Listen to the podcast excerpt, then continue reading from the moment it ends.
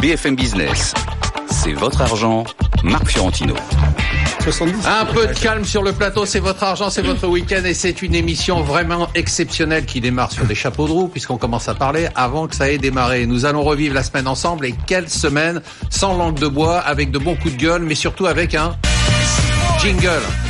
Et oui, elle est revenue. Bah oui. Bah oui. Finalement. Mais oui.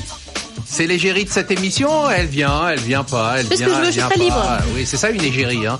Mais elle pose toutes les questions pertinentes et Bah, toujours. C'est leur closé. Vous allez poser des questions impertinentes Je vais faire mon maximum. C'est une bonne idée. Mais vous le savez maintenant. Là, ça devient sérieux, là. Après vous, ça devient hyper sérieux. Pour une émission exceptionnelle, il faut des invités exceptionnels. J'ai donc l'immense plaisir de vous présenter nos Jedi de l'économie et de la finance. Il a le mérite de comprendre l'économie et de l'enseigner à des étudiants. C'est Michel Ruimi, économiste, professeur à l'ESCP Europe. Vous avez vu que j'ai pas critiqué. Non, pas dit à des étudiants qui ne comprennent rien comme Oui, non, dit mais- Michel, parce que je vais pas la refaire à chaque fois. Non, mais j'ai pas de contrat encore de sur ma tête. même. sur ma- J'ai pas encore Comment de contrat sur, sur ma tête pour l'instant. Je continue. Qu'est-ce que vous leur dites à vos étudiants en ce moment Que tout va bien, que le monde est super beau et- Euh, non, pas du tout. Je leur dis tout simplement qu'il faut euh, qu'ils ont un capital humain et donc ils doivent le, le renforcer. C'est la mémoire vivante de la Bourse de Paris, l'homme du Palais Brognard, Jean-Pierre Gaillard, président du conseil de surveillance d'Erasmus Gestion. Bonjour Jean-Pierre, Bonjour. merci d'être venu. Pardon Comment va Erasmus Gestion? Bon bah écoutez, on est ça, ça ça va pas mal du tout, ça va pas mal du tout. On a on a pas mal beaucoup collecté en, en 2017 et puis avec des performances qui sont très très valables. Euh, ça va bien. Puis on s'aperçoit en étant euh, tout près, la, la- la- le conse- conseil de surveillance, on, on- on regarde peut-être à, à faire d'un petit peu de croissance extérieure. On a été voir notre banque pour emprunter de l'argent. Comme on est une société solide, on, on, ils nous prêteraient à 0,5. Eh ben c'est beau, Vous connaissez que c'est quand même pas mal. donc tout va bien. Pendant que les autres tournent en rond, moi je la fais à chaque fois, hein, donc elle a l'habitude. Elle, elle fait un cercle. C'est Valérie Plagnol, économiste, présidente du cercle des épargnants. Bonjour Marc. Qu'est-ce que vous leur dites vous à vos épargnants en ce moment? Bonjour. Ah, je leur dis euh, toujours de Vous regarder leur bien. horizon de placement et euh, non, vous savez, moi je suis de nature inquiète, euh, ou en tout cas contrariante. Ah bah très bien. Bah alors, en ce moment, vous souffrir. Contrarié. Ouais, contrarié, mais vous devez, euh, vous devez être très contrarié en ce moment, parce que c'est pas facile d'être contrarié en ce C'est moment. hein. pas facile, euh, effectivement, mais il faut essayer de regarder un peu devant soi. C'est un des grands spécialistes des valeurs moyennes à Paris, ce qui lui a permis d'être sur le podium des gérants en 2017. C'est Sébastien Féjean, directeur associé chez ID Midcap. Comment bonjour d'abord. Bonjour. Comment C'est vont loin les tout ça. Oui, oui, bah, on va parler un peu plus tard. Comment vont les Tout de suite. Bah, ça va bien. Ça va bien, les Ouais. perfs toujours euh, sur performance par, euh, comme l'année dernière, ça continue Ouais, bah, sur pour la même euh, ouais, oui, euh, so far so good, hein. Vous aviez dit d'être un peu prudent, non? Bah, toujours, hein. C'est notre gourou, notre lumière, notre guide, Emmanuel Le Chip, Kung Fu Panda pour ses intimes. Franchement, il a un jingle, c'est pas fabuleux ça. Excellent. Ils ont aimé vos enfants? Ah, ils ont adoré. Ils ont été impressionnés? On y va? Oui, on a commencé la semaine, on était encore sous le choc des chiffres de vendredi, des chiffres spectaculaires sur l'emploi américain. Relançons cette question qui nous tient en haleine depuis des mois. Inflation ou pas inflation? Bah oui, c'est ça la question. Mais arrêtez la musique, arrêtez la musique. Non, non, on n'a plus peur. Ça, c'était le mois dernier. Rappelez-vous, on avait eu des augmentations de salaire plus importantes que prévues dans les chiffres de l'emploi américain et on s'est tous mis à baliser. Les marchés ont même fait leur mini crack. Après avoir eu peur pendant des années de la déflation, voilà qu'on se mettait à craindre l'inflation et on a parlé d'inflation, moi y compris, pendant un mois jusqu'à vendredi dernier. Chiffre de l'emploi à ce moment-là spectaculaire aux États-Unis, cinquième mois consécutif à 4,1%, 300 000 créations d'emplois. Seulement voilà, les salaires n'ont augmenté que de 2,6% au lieu de 2,9%. Moi je croyais que c'était déjà énorme, 2,6%. Mais du coup on a dit non, non, bah, c'est fini, il n'y a plus de risque d'inflation. Alors que les salaires se tendent bien évidemment aux États-Unis, mais dans tous les pays en plein emploi. Alors vous avez raison Laure, cette question qui nous taraude, qui nous angoisse, inflation ou pas inflation? Valérie Blagnol, finalement, ce rapport sur l'emploi américain, il était parfait. On a une baisse du chômage, on n'a pas trop d'inflation, de quoi faire plaisir à tout le monde? Ah, tout le monde était content, effectivement, et pourrait continuer à l'être. Euh, la- la- le bon côté de cette histoire, c'est effectivement, sommes-nous dans une tendance historique dans laquelle le partage bénéfice-emploi va se faire un peu plus au profit des salaires maintenant, sans pour autant générer trop d'inflation. C'est un peu la question qu'on se pose. Euh, moi, je suis un peu comme vous, Marc. Euh, on a quand même depuis des mois et des mois et des mois 2,5, 2,6% de hausse de salaire. C'est vrai que janvier était un peu exceptionnel, mais tout de même, les, les salaires montent, c'est pas, rien. On n'est pas à zéro, on n'est pas, pas des gains, on n'a pas de gains de productivité colossaux. Euh, voilà, il faut pas négliger le fait qu'il y a quand même de l'inflation. On est sorti largement sorti de la déflation. Ça justifie que la Fed continue sa normalisation monétaire. Il y a de l'inflation partout. Il y a de l'inflation juste aux États-Unis? Il y a de l'inflation un peu partout et rapporté en fait aux traînes de productivité, il faut faire attention. Et puis il y en a aussi ailleurs que dans les prix euh, finaux. Il peut y en avoir un peu plus si on parle euh, tout à l'heure des conflits commerciaux et il peut aussi il y en a aussi dans par les actifs, on le voit bien. Michel Rumi, euh, le débat est clos en fait comme le disait Valérie, il y a de l'inflation. Il y a de l'inflation, mais à travers ce chiffre, je, il y a aussi ce qu'il faut bien saisir, c'est que tout le monde, euh, le patronat, n'a a eu des problèmes pour recruter, en fait. Et euh, ce qui pose le problème plus tard, c'est comment va-t-elle résoudre ce, les entreprises vont-elles résoudre ce problème? Parce qu'en fait, certes, aujourd'hui, euh, il y a eu une amélioration fantastique de, de, du nombre d'emplois, mais c'est pour moi une raison technique. C'était les conditions euh, météorologiques qui ont relancé la construction et euh, la distribution et l'intérim. Demain, euh, ça posera d'autres problèmes. Aujourd'hui, les patrons ont du mal à te retrouver, et surtout, moi, ce qui me gêne quelque part, c'est le taux de participation au marché du travail.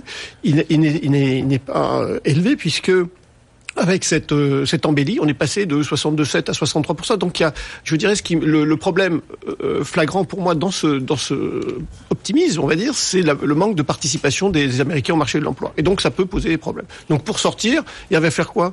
Soit les entreprises élèvent euh, leur, on va dire, les embauches, et donc en relevant leur salaire, et donc du coup on va avoir de l'inflation, soit à ce moment-là, ça, on relève pas les créations d'emplois, et donc ça risque de, de toucher la, euh, la, consommation et le marché du travail, donc ça peut jouer en, en sens inverse. Ouais, donc pour vous, c'est pas la, c'est pas dit quoi. C'est pas dit. Non, c'est pour moi, c'est pas dit. Euh, parce qu'après le mois de janvier, moi, je, on a eu des frimas. Au mois de février, ça a été bon, donc voilà. Moi, j'arrive pas à comprendre, Emmanuel. On, on, enfin, c'est des choses qui sont quand même simples. euh, c'est ce qu'on nous a appris en économie. J'ai besoin d'un cours d'économie. On a le plein emploi dans plein de pays, y compris aux États-Unis. Au Japon, c'est spectaculaire. On est à un taux de 2,3%.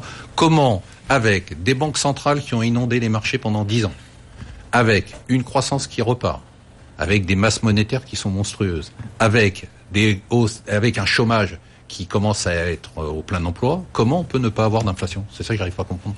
Bah, D'abord parce que l'inflation, il euh, y a des phénomènes structurels quand même qui se sont produits et qui font que euh, de toute façon, elle a été chassée euh, et elle n'est pas prête de revenir sur le marché des biens et services. C'est-à-dire que quand vous mettez bout à bout euh, les progrès technologiques, euh, l'intensification considérable de la concurrence, euh, la mondialisation, vous voyez bien qu'il y a peu de place aujourd'hui pour que les entreprises puissent relever de façon euh, confortable et non contestée euh, leur Donc tarif. vous dites on est dans une nouvelle ère on est, oui, là-dessus, euh, là-dessus, oui. Alors après, euh, on a des tendances conjoncturelles qui font que il euh, y a, il y a ce débat. On, on, est sur un cycle, hein, il faut le rappeler, notamment aux États-Unis. Le cycle n'a pas disparu, il s'est simplement, il s'est simplement allongé et, et, et, et un petit peu amoindri dans son amplitude. Mais donc ce qu'on vivait avant, on le revit aujourd'hui, mais de façon beaucoup plus lente et moins et moins en. Vous dites c'est une nouvelle ère, donc on n'aura plus d'inflation. Donc il y aura sur les biens et services. Ça me choque. Franchement, il y aura pas. Enfin, ça dépend encore une fois ce ouais. que vous appelez ouais, l'inflation. Si c'est dire qu'on re, on, retrouve, on retrouvera peut-être des niveaux de 3% d'inflation, mais je vois pas comment on pourrait aller au-delà. Surtout qu'on commence à voir quand même du côté de la productivité, que ce soit en Europe ou aux États-Unis, un petit redressement qui est pas euh, qui est pas inintéressant. Mais c'est vrai qu'on va tout le temps avoir ce débat. Moi, ce qui m'inquiète, c'est plutôt euh, est-ce que les anticipations ou pas euh, vont être déjouées? Et au final est-ce que va s'ancrer sur les marchés financiers l'idée que les banques centrales sont en retard et notamment la Fed? Après, le, le vrai niveau d'inflation en soi, il n'est pas très intéressant. La question, c'est est-ce que euh, les marchés vont un jour considérer que la Fed est en retard dans le resserrement euh, monétaire? Et là, ça peut changer quand même la physionomie des, des marchés. Jean-Pierre Gaillard. Oui, moi, en ce qui concerne la Fed, je pense qu'elle a, elle a, elle a, déjà fait ses preuves et qu'elle continuera à rester raisonnable et, et sensée. Mais ce qu'il y a sur l'Amérique, sur l'Amérique, Euh, Madame Yellen, elle aurait dû remonter les taux beaucoup plus tôt. On va pas refaire le débat. Ouais, on va pas oui, refaire non, le débat. pas, on va pas le Yellen, recommencer. mais euh, on en- on s'en est quand même pas si mal sorti parce qu'il fallait voir ce qu'on a traversé. Hein. En tous les cas, ce que ce qu'il y a, moi, ce qui, c'est que on, on dit toujours que l'Amérique arrive en fin de cycle. Là, il y a près de trois ans qu'on me dit Ouais, ça ça. fait trois ans et, qu'on dit et ça. ils sont toujours là. Et ben parce qu'ils trouvent toujours un relais pour relancer la machine. Euh, là, le dernier, bah, c'est la réforme fiscale, quand même Absolument. éminemment favorable aux entreprises. Absolument. C'est quand même la seule, lo- juste, c'est quand même la seule logique qui est assez stupéfiante aujourd'hui dans la politique de Trump, c'est que tout ce qu'il fait fait monter la bourse. Absolument. Fait monter la fait, bourse fait monter la bourse. et relance l'économie. C'est la seule cohérence. Enfin, quand il prend Mais- des décisions un peu à brûle pour Oui, point, on va en parler, ça on va en tomber, reparler. Mais, mais, mais dès le début, On il avait dit qu'il voulait mettre l'Amérique en Mardi. premier. Ouais. hein. On passe à mardi, vous voulez des bonnes nouvelles, je vous en donne encore, cette fois-ci sur l'emploi français. Ce n'est plus une bonne nouvelle, c'est un déluge de bonnes nouvelles. On commence par quoi 277 000 emplois créés par le secteur privé, du jamais vu depuis 10 ans. Secteur public compris, on fait mieux qu'en 2016. Embauche de CDI en hausse de 14%. Plus de destruction d'emplois dans l'indus- dans l'industrie, c'est une première depuis 2001. Recul du chômage des jeunes, recul du chômage de longue durée. N'en jetez plus. On reste certes très en retard néanmoins par rapport aux autres grands pays comme l'Allemagne par exemple, mais par pitié, ne boudons pas notre plaisir. Michel Rumi, tout le monde ricanait quand Pierre Gattaz disait qu'il allait créer euh, un million d'emplois euh, en 2014. On va y arriver ou Ah, il est énervé Emmanuel. Oui, parce qu'il y a une erreur d'interprétation sur le million d'emplois. Allez-y, allez-y. Ah Non, mais Gattaz ne disait pas qu'il allait créer un million d'emplois. Il disait que si le gouvernement faisait les réformes dont lui, Pierre Gattaz, rêvait, on pourrait potentiellement créer en France un million d'emplois. Mais le juge de paix, c'était pas de créer un million d'emplois. Et avec- de fait, on a créé un million. Oui, d'accord, mais c'était pas ça l'idée. Bon, euh, on va y arriver ou pas? C'était pas ça l'idée, alors. Non, Sur le résultat. Le résultat, euh, bah, je suis d'abord satisfait qu'il y a 270 000 personnes qui de création d'emplois. Euh, je mettrai rien qu'un bémol toujours, c'est il y a 30% des chefs d'entreprise qui n'ont pas encore, on va dire, euh, qui trouvent pas euh, de, de, de, de personnes pour euh, pour les offres d'emploi. Donc là aussi, il y a un effort à faire sur la formation professionnelle. C'est un effort aussi d'a- d'amélioration des, des, Il y a une réforme pour ça. Hein. oui, oui, il y a une réforme. C'est pour ça qu'il convient. Puis il y a aussi un deuxième fait qui, moi, qui, qui m'inquiète aussi, c'est qu'il y a une polarisation de- des créations d'emplois dans les grandes villes et, on va dire, une moindre en, en province. Donc, ce qui fait qu'il y a vraiment une fracture Michel, territoriale. on peut pas être content une fois? Si, si, si, tout à fait. Mais on peut aller à la recherche de l'excellence. Valérie Plagnol, la, la tendance va durer? On l'espère, soyons contents. Euh, contents à 9%, effectivement, il faut rester modeste. Euh, Et avec 20% et plus de, de chômage des jeunes, euh, ça demande quand même à être nettement amélioré euh, compte tenu de, de la situation. Même pas par rapport à nos voisins, simplement ce qui se passe en France, euh, c'est quand même encore problématique. Il y a probablement du retard, effectivement, les entreprises, le temps qu'elles trouvent les personnes, les formes, qu'on arrive à cette possibilité de de- d'améliorer et, et même d'augmenter les capacités euh, euh, de production euh, va demander quand même un certain temps. C'est l'enjeu de l'année euh, en cours et, et de l'année suivante. hein.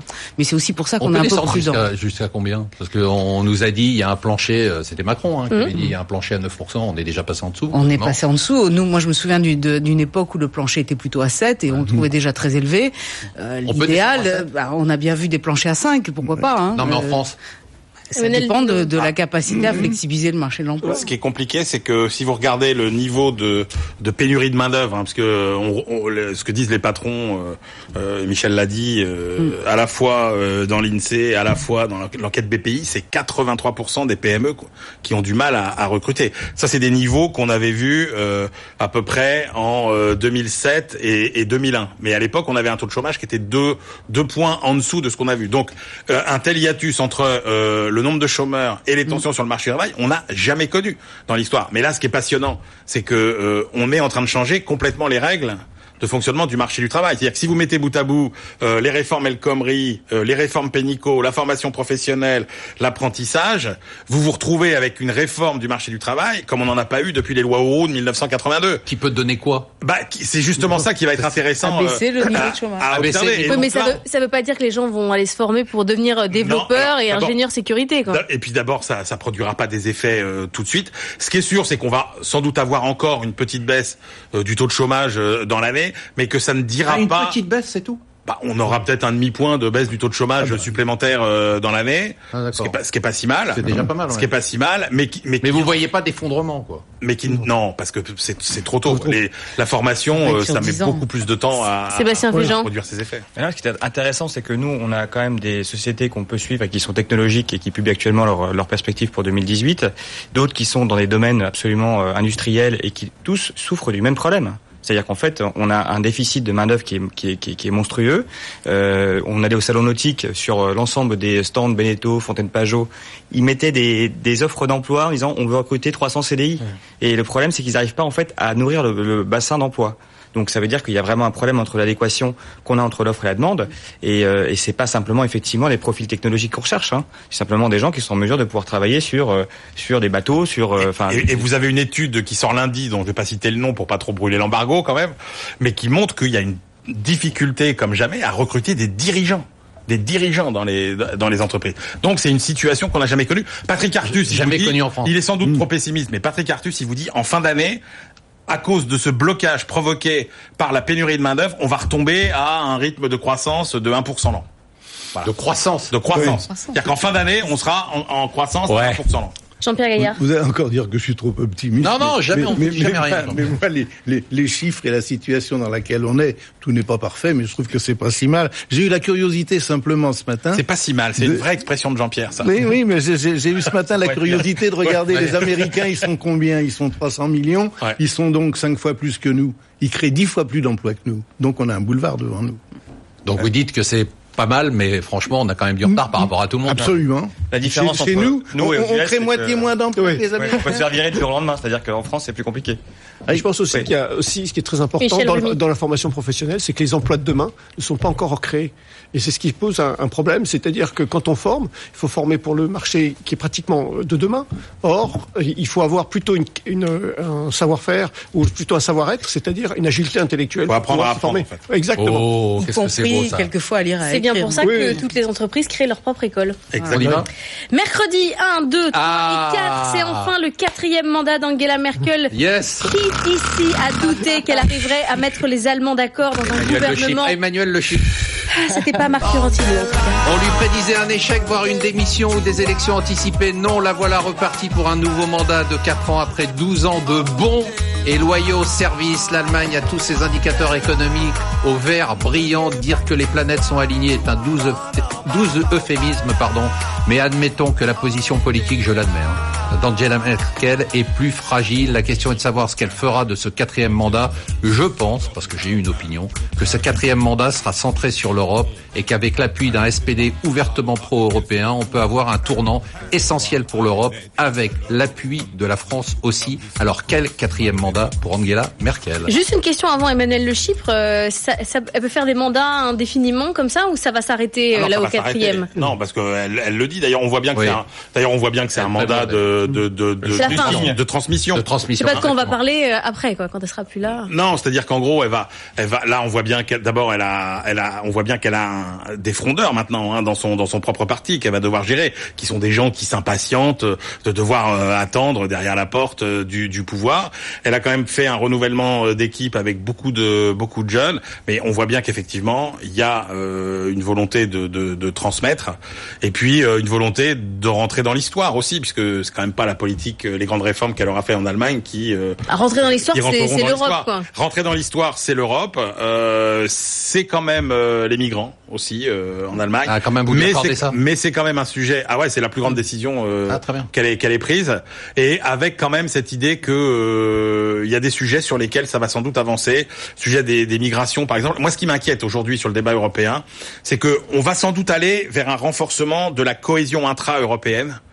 Mais quand on voit par contre euh, tout ce qui concerne la place de l'Europe dans le monde, tous les sujets qu'on a vus récemment où se discute la place de l'Europe dans le monde, dramatique. le sujet sur le protectionnisme, euh, le sujet Le même sujet sur le, diplomatique le avec la, leadership de la technologie. avec la Russie, sur la technologie, etc., on est quand même toujours aussi mauvais. Donc peut-être plus d'intégration européenne, mais qu'est-ce qu'elle peut faire pour une Europe plus forte dans le monde? Pour le moment, il n'y a pas beaucoup de pistes. Mais qu'est-ce qu'elle peut faire? Parce que le couple franco-allemand, c'est une chose, mais enfin, il y a des pays en Italie, ils n'ont pas l'air euh, totalement Ouais, mais l'Italie, il y a une grosse question être, sur euh, les migrants, et je pense qu'il là, là-dessus, ça fait partie de ce qui pourrait être un renforcement de la cohésion interne. Le résultat des élections italiennes est terriblement impacté par la Valérie, question des migrants. Mais c'est une envie cette Europe ou c'est vraiment une volonté d'Angela Merkel euh, de, de, de faire un mandat européen? Franchement, je l'espère. Euh, je n'en sais rien au regard d'une coalition quand même compliquée à gérer et Mais pro-européenne.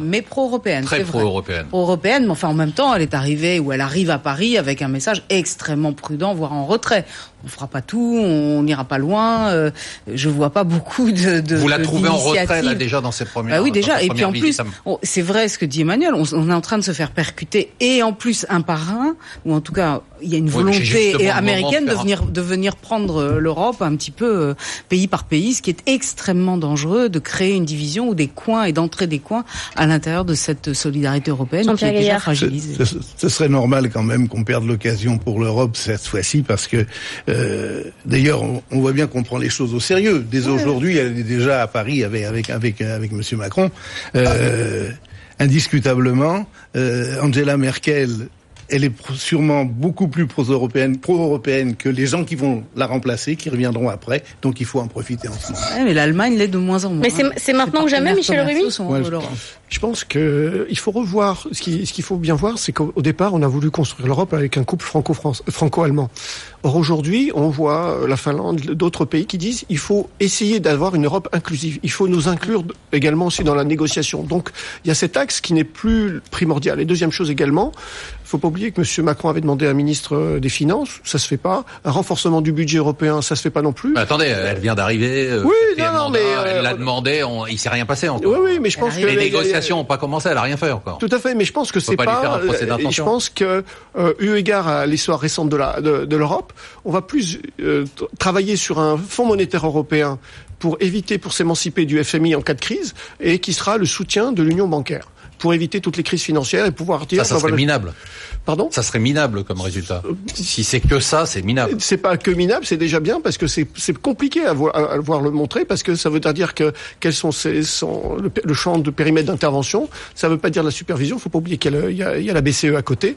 Donc il faut aussi et surtout ce qui est très important, à mon sens, c'est que le, le FME ne sera pas institutionnalisé comme euh, on va dire d'autres, euh, c'est-à-dire appartenir à l'Union européenne, puisque le FME veut être pris par les, les États. Et c'est à mon sens quelque chose d'important. Bah écoutez, oui, enfin, je crois que je suis assez d'accord avec le côté inclusif euh, de ce qui doit être construit au niveau européen. On a eu une mise en garde d'ailleurs de, la- part de pays qui sont supposés être mineurs au niveau de l'Europe pour rappeler que la France devait faire des, euh, avant de commencer effectivement à imaginer euh, quelque chose de beaucoup plus européen, faire d'abord un travail euh, sur les réformes structurelles. Et c'est pas des grands pays qui nous le demandaient, c'est des petits, enfin c'est des Ce pays. qu'on est en train de faire quand même. Ouais, enfin, ouais, enfin, Non. Économie.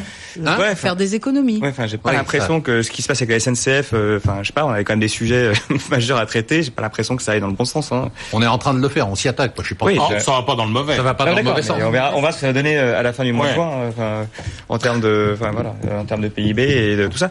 Mais c'est vrai que, et en plus, le message qu'elle qu'elle apporte ce matin, je crois, si j'ai bien compris effectivement ce que j'ai pu lire, c'est que c'est, enfin, lors de sa visite, c'est quand même un minima. Hein, euh, Oui. Elle va donner un, un euh, Laissez-lui le temps. Oui. Elle vient d'arriver. Elle débarque. Enfin, c'est ça, c'est quatrième mandat, donc c'est pas Elle non plus. vient euh, Elle est toute neuve. Mais oui, elle est toute neuve. Laissez-lui le temps. Et puis, on va prendre le temps, nous, de faire une pause pour se retrouver pour le reste de la semaine et surtout, surtout, le top 3 et le conseil des gérants. BFM Business, c'est votre argent, Marc Fiorentino. Oui, c'est votre argent, excusez-moi, hein, on se retrouve, hein, c'est un plaisir. On retrouve Laure Closier d'ailleurs. Oui. hein. J'étais tellement étonné. euh, On Ah retrouve Emmanuel Le Chip, bien sûr, Kung Fu Panda pour les intimes, Sébastien Féjean, Valérie Plagnol, Jean-Pierre Gaillard, notre ami, Michel Rumi, notre ami aussi, et Laure Closier, bah, notre ami, l'ami de tous. Oui, de tout le monde. Des bêtes, l'ami des bêtes. Alors, euh, on a cherché jeudi, je sais pas, je cherche à faire des blagues, je me mets à votre niveau. Alors, jeudi, on a cherché des mauvaises nouvelles. Oui, Si le niveau est là, c'est dramatique. on y va? Oui, on y va. Jeudi, on a cherché des mauvaises nouvelles à vous donner parce Eh ben qu'il n'y a non. pas de raison non plus que cette émission soit une fête. On a cherché, mais plusieurs organismes ont revu leurs perspectives de croissance à la hausse. Décidément, c'est vraiment la semaine des bonnes nouvelles. Alors la Banque de France a revu jeudi la croissance française à 2,2%, comme l'OCDE mardi. Révision pour le reste du monde aussi, et le reste du monde va bien, très bien, merci pour lui. Révision à la hausse de la croissance mondiale à 3,9% en 2018. Idem pour 2019, merci aux États-Unis, avec une croissance révisée à 2,9% pour 2018, 2,8% pour 2019. Merci à l'Allemagne et ses 2,4%, ou encore à l'Inde avec ses 7,2 et 7,5%. On se demande quand même si tout cela n'est pas trop beau pour être vrai, surtout avec Trump qui annonce ce jeudi qu'il va maintenant s'attaquer à la Chine dans la guerre commerciale. N'y a-t-il aucun risque pour la croissance mondiale en ce moment? Bon alors Valérie Pagnol, le mur c'est pour quand? Autrement dit, est-ce qu'on est en fin de cycle ou en milieu de cycle? Alors, hors Trump, commençons par ça, on va le mettre de côté, euh, on est quand même sur des plateaux. C'est-à-dire qu'on a le sentiment qu'on trouve des points hauts euh, dans les indicateurs avancés et qu'effectivement cette révision, c'est Mais on révise à la continue hausse. sur, ouais, on révise à la hausse parce qu'on est sur la lancée. D'accord. C'est-à-dire que les acquis de croissance sont suffisamment puissants pour nous porter euh, dans cette dynamique et on va pas bouder ce plaisir-là. Euh, donc, euh, mais on voit pas d'accélération supplémentaire. Et je vous rappelle qu'on est déjà sur des rythmes de croissance qu'on considère supérieurs à notre croissance potentielle. essentiel. Donc, euh, moi, je reste modéré. Ça ne veut pas dire qu'on va à la récession, mais on sent qu'on plafonne. On a parlé avec l'emploi. Est-ce qu'on peut augmenter euh, les capacités de production? Est-ce qu'on peut aller plus loin? On n'a pas ce sentiment-là, mais c'est vrai qu'on est quand même dans une situation relativement confortable et sûre. Sur le début de l'année, on, on est sur la lancée, on joue les prolongations. Excusez-moi, je, je, je comprends pas. Comment, avec des révisions à la hausse, euh, on peut se dire qu'on est sur un plateau? C'est Parce que la, la de croissance et le début de l'année euh, cette dynamique. Emmanuel, aide-moi. Euh, D'abord, expliquer non, mais d'abord. à, à, à Marc. D'abord, il faut rappeler comment sont faites les prévisions de l'OCDE.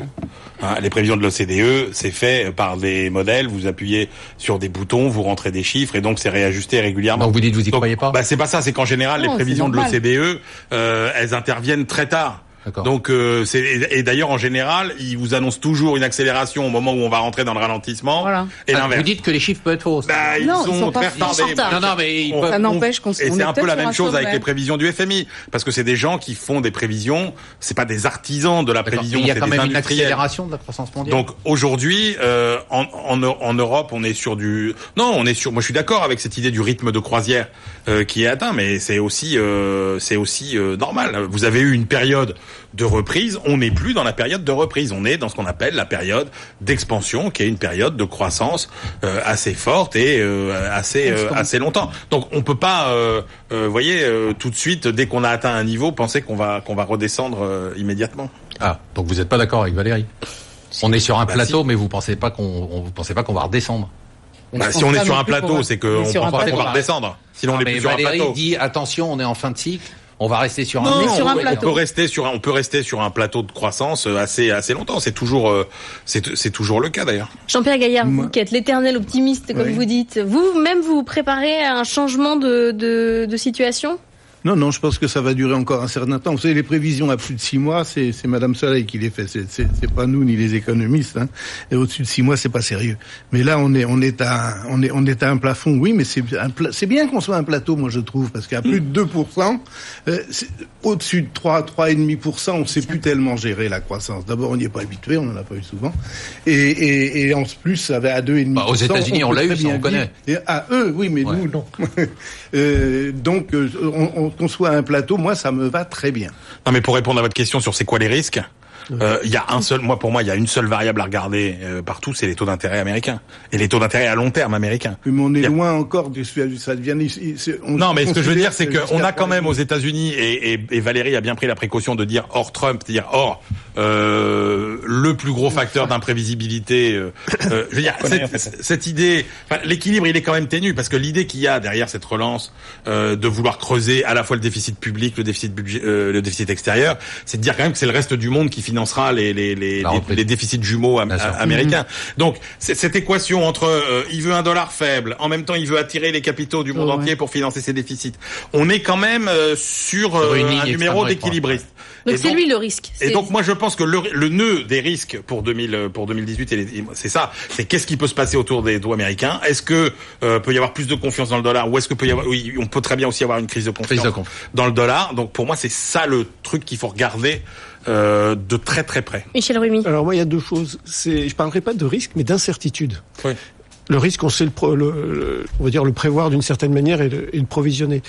Euh, Au-delà de Trump, il y a aussi un risque euh, qui, à mon sens, et c'est la BRI qui l'a aussi répété, c'est le risque financier en Chine. Et il y, a des mesures qui ont été prises euh, récemment pour justement, euh, je dirais, euh, réduire le risque financier. Ce qu'il faut bien voir, c'est qu'en 2018, il y a trois risques en Chine qui ont été déclarés officiels. C'est le risque avec la pollution, le lutte contre la pollution, contre la pauvreté et le risque financier. Et donc financier était l'endettement excessif. Euh, excessif et en même temps euh, le shadow banking. Faut pas oublier que le shadow banking en, en Chine est passé de 2010 à 2016 à, plus 1400 C'est énorme. Donc il y a beaucoup de, de, choses parce que on va dire elle, elle va le mettre euh, de l'ordre dedans. Donc oui, c'est bien pour 2018. À mon sens, il y aura encore on va dire, une, une drop de lancement qui sera tenue. Par contre, en 2019, c'est un peu plus euh, délicat et qui me mais on dit ça chaque année. Hein. Non, non, non, mais je pense que. mais en 2010, en 2019, je crois que euh, la croissance de la France est, on va dire, légèrement en deçà de ce qui est prévu. Et ce qui même me gêne quelque part, c'est à ce moment-là où on, Monsieur Macron nous a donné rendez-vous en 2019 et on verra un peu ce qui va, ce qui va ressortir. Sébastien Féjean, en tant que gérant, euh, vous voyez la situation comment vous faites des, des petites réserves de performance euh... bah, Nous, le problème, c'est qu'il faut qu'on soit investi. Donc euh, maintenant, on regarde effectivement ce que, à quel niveau les boîtes sont en termes de rentabilité euh, historique, parce que finalement, c'est le seul benchmark qu'on puisse avoir. Et c'est vrai qu'on a du mal effectivement actuellement euh, à se dire qu'elles pourront aller bien au-delà. Enfin, on a des boîtes industrielles qui dégagent des 12 ou 13 de marge opérationnelle. C'est quand même des niveaux qui sont optimaux. les niveaux de valorisation sont exactement bah, au regard de ça. Donc ça veut dire que vous avez fait des marchés qui sont élevés en termes de multiples sur des niveaux de résultats qui sont élevés. Donc, enfin, le, le next step, c'est quoi? C'est-à-dire que si effectivement on regarde à 18 mois, ce qui est normalement la logique d'un marché, eh ben, on commence à anticiper effectivement un ralentissement de tout ça. Donc, il serait logique actuellement, on commence, euh, voilà, à avoir. Euh, oui, enfin, en tout cas, être en plus d'un environnement de taux qui va changer. On va reparler de marché. Je pense que c'est voilà, c'est ça devient compliqué. Valérie, risques, Trump? Oui, on l'a identifié. C'est un vrai risque ou pas du tout? Ah oui, oui, ça commence à être sérieux. Ça devient chaud là, ce qu'il dit euh, avec la Chine, c'est quand même. Euh, là, on est passé à un cap. Euh, oui, puis il y a une nouvelle étape. Il y a le fond et la forme. Hein, il ne s'est pas rien passé euh, face à la Chine, face à sa situation. Vous savez que l'année dernière, la Chine a été, on lui a refusé le statut d'économie de marché. Elle n'a pas très bien pris, justement pour continuer en fait à monitorer une, un comportement. Enfin, la Chine n'est pas le parangon du libre échange, hein, mais la manière dont les choses sont abordées euh, est quand même un peu inquiétante. Vendredi, vous avez vu cette semaine euphorique qu'on a passée Eh bien, les marchés, eux, ont boudé ah leur plaisir. Ah oui. C'est un jour comme ça, après ce déluge de bonnes nouvelles. On écoute un peu la musique quand même. Pour mettre le sourire à Emmanuel Le Chip. Mm. Avec ce déluge de bonnes nouvelles, on se demande pourquoi, pourquoi Jean-Pierre Gaillard, les indices boursiers ne flambent pas plus. À part la bourse américaine et principalement les GAFA, le reste est quand même très hésitant à Paris. On hésite, dans le reste de l'Europe aussi. Du côté des monnaies, le dollar est toujours aussi faiblard et je n'ai pas entendu une explication convaincante sur le sujet. J'aimerais bien en entendre une aujourd'hui. Heureusement, heureusement qu'il y a le Bitcoin pour mettre un peu d'animation. Il s'est encore pris une tôle et redescendu vers 8000 dollars. Certains traders pensent même que le Bitcoin est devenu un indicateur avancé pour les indices boursiers parce qu'il avait perdu 50% de sa valeur quelques semaines avant le mini crack de février. On s'accroche vraiment à ce qu'on peut Jean-Pierre Gaillard. Pourquoi alors? Pourquoi Jean-Pierre? Pourquoi? Pourquoi les indices n'ont pas? monté cette Pourquoi les indices? Ben, bah, je, je, me doutais que vous alliez me parler de ça. Ce matin, j'ai regardé aussi. À l'élection de M. Macron, c'était le 8 ou le 9 mai l'année dernière, il y a dix mois et demi, presque l'année. À, à moins de 1% près, on est au même niveau. Bah oui. On n'a pas bougé. On a changé de statut, les gens nous donc adorent. c'est pas si mal. Et, et donc, attends, attends, attends, oui, oui, mais, mais, oui, mais pendant ce temps-là, Emmanuel, Emmanuel, pendant ce temps-là, il le disait tout à l'heure, les, les, les, les, résultats des entreprises ne cessent de s'améliorer. Et si la bourse est à ces niveaux-là, c'est justement parce que justement, elle n'a fait que de suivre en fait l'amélioration des, des, des, entreprises dans, dans son ensemble. Et donc, pourquoi Ma- ça monte pas plus? On n'a que des bonnes nouvelles. Ah ben, ben ça monte pas plus. C'est, à nouveau, c'est Monsieur Trump. Ça, je suis désolé, mais Valérie. C'est, un gars. On peut dire qu'il a de la suite dans les idées quand même, malgré tout. Hein. Il fait un peu n'importe quoi, mais il a de la suite dans les idées parce qu'il nous avait dit pendant sa campagne électorale. N'importe quoi, il fait, il fait ce qu'il a dit. Il, il fait, bah, il fait ce qu'il a, il avait même dit avant la campagne électorale. la, la, la- l'Amérique d'abord, premier l'Amérique. euh, ça m'a rappelé un petit peu ce qu'a- ce qu'avait fait Reagan aussi d'ailleurs à un autre temps. Et là, il a, il- c'est ce qu'il a fait depuis. En, en 2017, le, le dollar, il a baissé de près de 15 c'est la guerre, c'est la guerre, c'est la guerre monétaire. Là, il a, il a baissé les, les, les, les, les- les- le fiscal, la fiscalité d'une façon importante pour les entreprises, mais surtout pour les entreprises américaines. Hein. Et puis maintenant, il y a cette guerre commerciale, mais ça, ça fait davantage peur. Vous avez raison. Valérie, j'ai une question. On pose la question à chaque fois. Euh, pourquoi le dollar baisse Je sais pas quoi répondre. Effectivement, mais moi non plus, je ne sais pas quoi répondre parce que on aurait pu penser que c'était lié euh, au taux d'intérêt. Il n'y a aucun modèle qui fonctionne et qui permet de, de donner une corrélation euh, pertinente hein, sur le long terme. On a le sentiment, alors si je regarde maintenant le dollar long terme, l'indice dollar depuis euh, pratiquement la suspension de la convertibilité, on a le sentiment qu'effectivement on est rentré dans une troisième branche euh, de- d'abaissement et d'affaissement du dollar Durable. durable cette fois-ci et, et- et qu'on revient Ah à, des, à ces points bas qui sont à peu près tous les 10-15 ans qui rythment Mais qui un peu s'explique par quoi? Juste par un phénomène de cycle? Il, y a un il peut y avoir un phénomène de cycle. Alors on, on a tout un tas de- de- d'éléments quand même étonnant. euh, complémentaires. Il y a aussi le la montée en puissance du, du yuan chinois hein, dans les réserves de change mondiales. C'est 30% des réserves derrière euh, le dollar qui est à 40%. Les, les Chinois aussi veulent internationaliser leurs devises et être présents. Ça peut jouer, mais il y a une, et puis il y a une défiance dans l'Amérique. Ah, Il y a une défiance dans l'Amérique. La bourse est au plus haut, les valeurs technologiques sont au plus haut, Mais les GAFA explosent. trop- je regarde les valorisations à chaque fois de Google, Apple, Mais- Facebook, Oui, Amazon. Je vrai me dis, que- mais j'hallucine. À chaque fois que je regarde, euh, c'est il y a 100 milliards de plus. Et moi, je suis d'autant plus étonnée que j'aurais voulu euh, lier ça à une hausse des rendements obligataires et c'est pas le cas. Vous avez un indicateur quand même sur le qu'est-ce qu'on appelle la position extérieure euh, nette des États-Unis, c'est-à-dire qui reflète un petit peu la situation de créditeur ou de débiteur vis-à-vis du reste du monde. Il n'y a pas un pays dont la situation s'est plus dégradée que les États-Unis au cours des dernières années. Donc il y a un moment où ça pèse quand même. Donc Trump a raison de s'énerver. Bah non, il a tort parce que Ah si bah. tu veux, enfin, la problématique. Bah, notamment sur le déficit budgétaire. Oui, mais d'accord, mais la Sur le problématique. déficit au de contraire. l'extérieur, pardon. Au contraire, il reprend plus de dettes vis-à-vis du reste du monde. Le problème, c'est qui est-ce qui a financé effectivement ces, ces plans? C'est-à-dire que c'est pas les Chinois, visiblement, s'il leur fait la guerre commerciale. Donc, euh, Peut-être qu'il avait simplement monté un petit peu. J'ai eu des réunions avec des cambistes ces derniers temps. Moi, je suis pas cambiste, hein. mais j'ai eu des réunions avec des cambistes ces derniers temps. Eux prétendent que la parité théorique du dollar, c'est entre 1,15 et 1,20. Donc on y serait. On n'est pas loin. Enfin, on est un peu au-dessus. Et on passe au thème de chacun sur la semaine. Emmanuel Le Chypre, on commence par vous. Qu'est-ce qui vous a Ouais, moi, ce qui m'a frappé cette semaine, c'est le. euh, Il y a un sondage qui a été fait dans le cadre du printemps de l'économie, qui est une grande manifestation euh, avec plein de conférences sur l'économie à Paris, sur les, les, les rapp- le rapport des Français à la mondialisation. Et en fait, on pensait pas que ce rapport était aussi euh, négatif et aussi euh, euh, méfiant. Vous avez 60% des Français qui rejettent la mondialisation, qui considèrent que c'est le fait des grandes multinationales et que l'Europe était une des zones qui a le moins profité de la mondialisation. C'est quand même extrêmement préoccupant par rapport au fait que le, faut pas se tromper de coupable. là. Le coupable, c'est pas la mondialisation, c'est la façon dont on n'a pas su mettre en place les politiques économiques qui corrigeaient ces effets. Mais croire qu'on va combattre la mondialisation, notamment avec le protectionnisme, c'est quand même une erreur de raisonnement Sébastien Féjean. eh bien, moi, écoutez, j'ai été surpris par les publications qui ont été faites par les ESN. C'est-à-dire qu'en fait, on C'est était quoi les ESN les, en- les entreprises de services numériques. C'est les anciennes Voilà, SS2I, SS2I. Société de services SS2I. informatiques. Voilà. Et en fait, c'est tout ce qui nom. fait la transition digitale, euh, numérique, tout ça. Et c'est vrai qu'on a eu des publications euh, de grandes boîtes comme euh, Capgemini, Soprasteria qui ont été extrêmement bonnes, et également bah, les petites, hein, Devoti, Mobet, tout ça. On a des niveaux de croissance qui sont euh, ben, déjà sur des niveaux élevés en termes de base de comparaison. euh, on est supérieur à 5 à 10% Et euh, donc, on estime que globalement, la publication euh, de ce qui va être fait par le Syntec euh, début avril devrait être excellente. Donc, on voit très bien qu'il y a un mouvement euh, massif avec tout ce qui est protection des, des données individuelles. euh, voilà. C'est la transformation digitale. Et ça. Valérie Pagnol. énorme. Larry Kudlow vient de rentrer à la Maison Blanche. Je ne sais pas pour combien de temps. Je ne sais pas s'il peut y avoir deux hommes de médias euh, à la Maison Blanche pendant longtemps.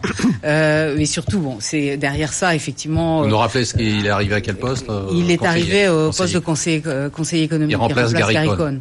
C'est ça. Et, c'est un ancien. De C'est un ancien de Bassans. C'était le, le, chroniqueur de CNBC et aussi en fait il a été dans l'administration Reagan, donc plutôt un libre échangiste, en train de rediriger dans ses premiers propos, d'ailleurs appelant un dollar fort, redirigeant ou infléchissant la politique de protectionnisme en la ciblant vers la Chine, il va pas durer longtemps, des alliés.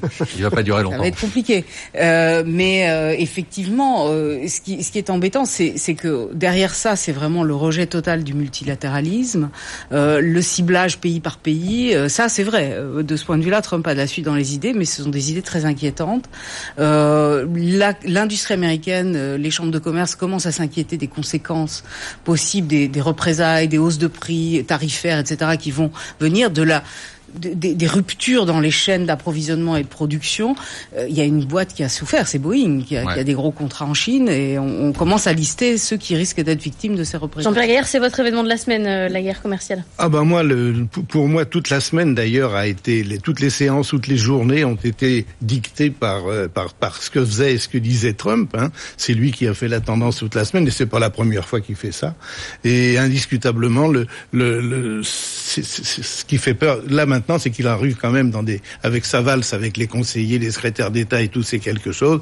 Mais sa guerre commerciale, ça, ça fait d'abord, parce que personne n'a à y gagner avec une guerre commerciale. Alors, sauf lui, peut-être, en oh. évitant les scandales domestiques et en mettant l'accent et les médias sur autre, mm. sur un autre sujet. Michel Rumi. D'autant plus Moi, je reviendrai sur un risque dont j'ai parlé tout à l'heure, c'est le risque financier en Chine et donc avec la création d'un super régulateur de la finance, avec la fusion de, de, la, de la supervision bancaire et, et assurantielle.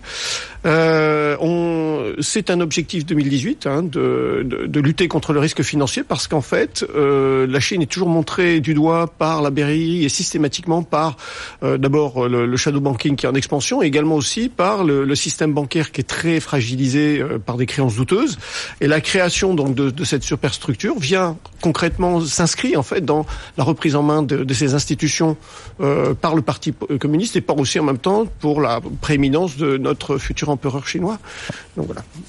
Et on passe tout de suite au top 3 de nos gérants. Et là, franchement, ça va pas terrible. Hein. 8 sur 17 sont dans le rouge. 8 sur 17, ouais. Et ouais ah, ils font moins les malins, là, maintenant. Ouais. ils viennent moins, d'ailleurs. Je vous rassure, ceux qui sont ici sont dans le ouais. Comme ça. Ah bon je, ouais. bah oui. Même moi Même vous, Sébastien. Ah, bah, c'est bien, tu restes le pays, alors.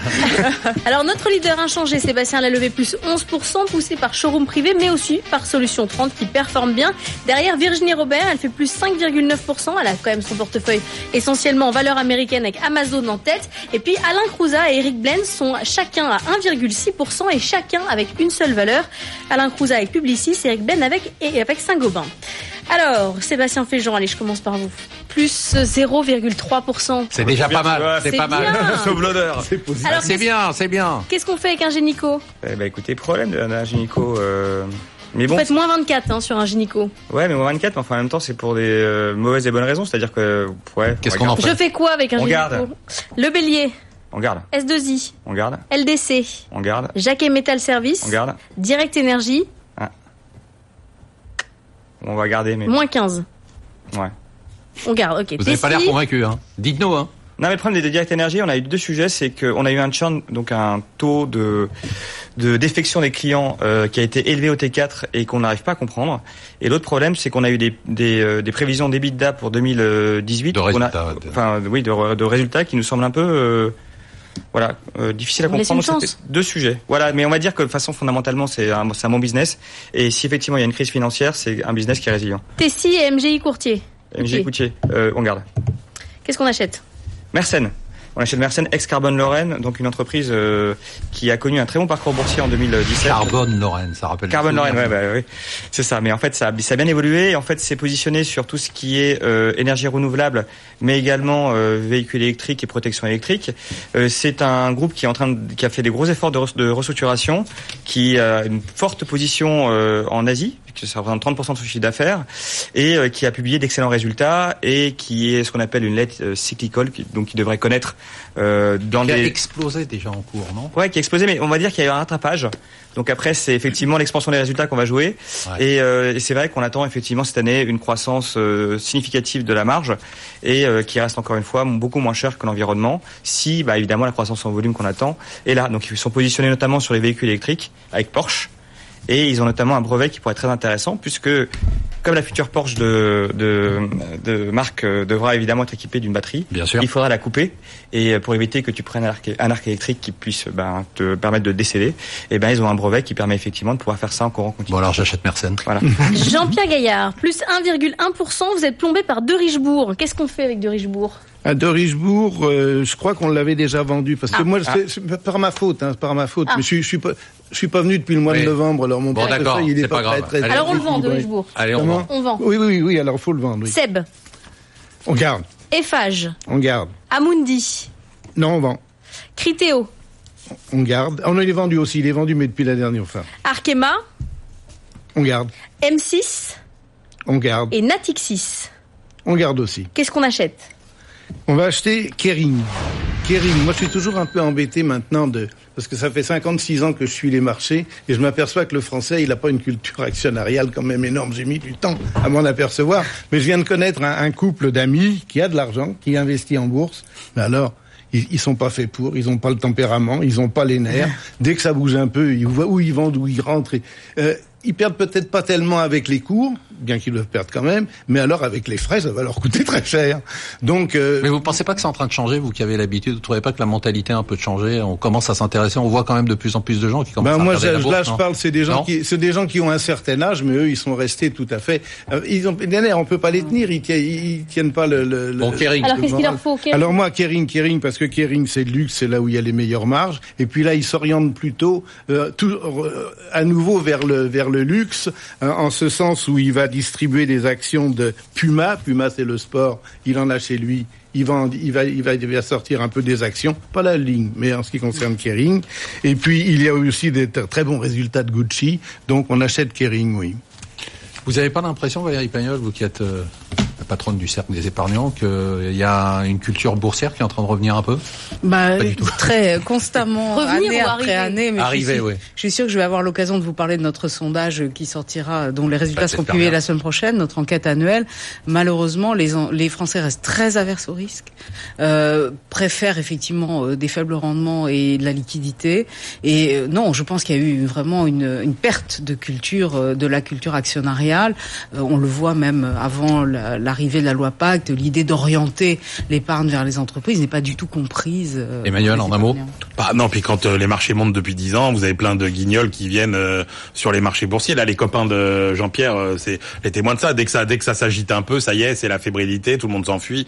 Donc, euh, Donc je veux dire, non, vous êtes que- déprimant. Moi, je pensais qu'il y avait un petit Mais espoir. non, pas du tout, pas du tout. Malheureusement, non. Non mais Bon, vous bah, avez- déprimant on- parce qu'en plus, l'émission est déjà finie. Ah, pardon. Ça, c'est Quelle tristesse. Merci de nous avoir suivis. Merci à tous nos invités, invités de Marc, Marc Fiorentino. Mais on se retrouve la semaine prochaine pour une émission dont je peux déjà vous dire qu'elle sera Aucune idée. exceptionnelle.